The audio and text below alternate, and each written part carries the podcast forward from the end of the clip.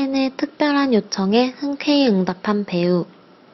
드라마 사이코지만 괜찮아에서 발달 장애를 앓고 있는 역할을 맡은 배우 오정세가 팬의 특별한 요청을 흔쾌히 수락하여 화제가 되고 있다.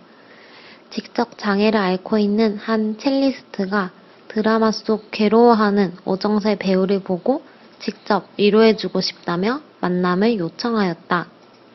바쁜 스케줄 속에서도 오정세 배우는 흔쾌히 팬과 만나 함께 롯데월드를 가서 행복한 시간을 보냈다. 그들의 훈훈한 일화에 많은 사람들이 감동하였다. 韩语资讯尽在韩知。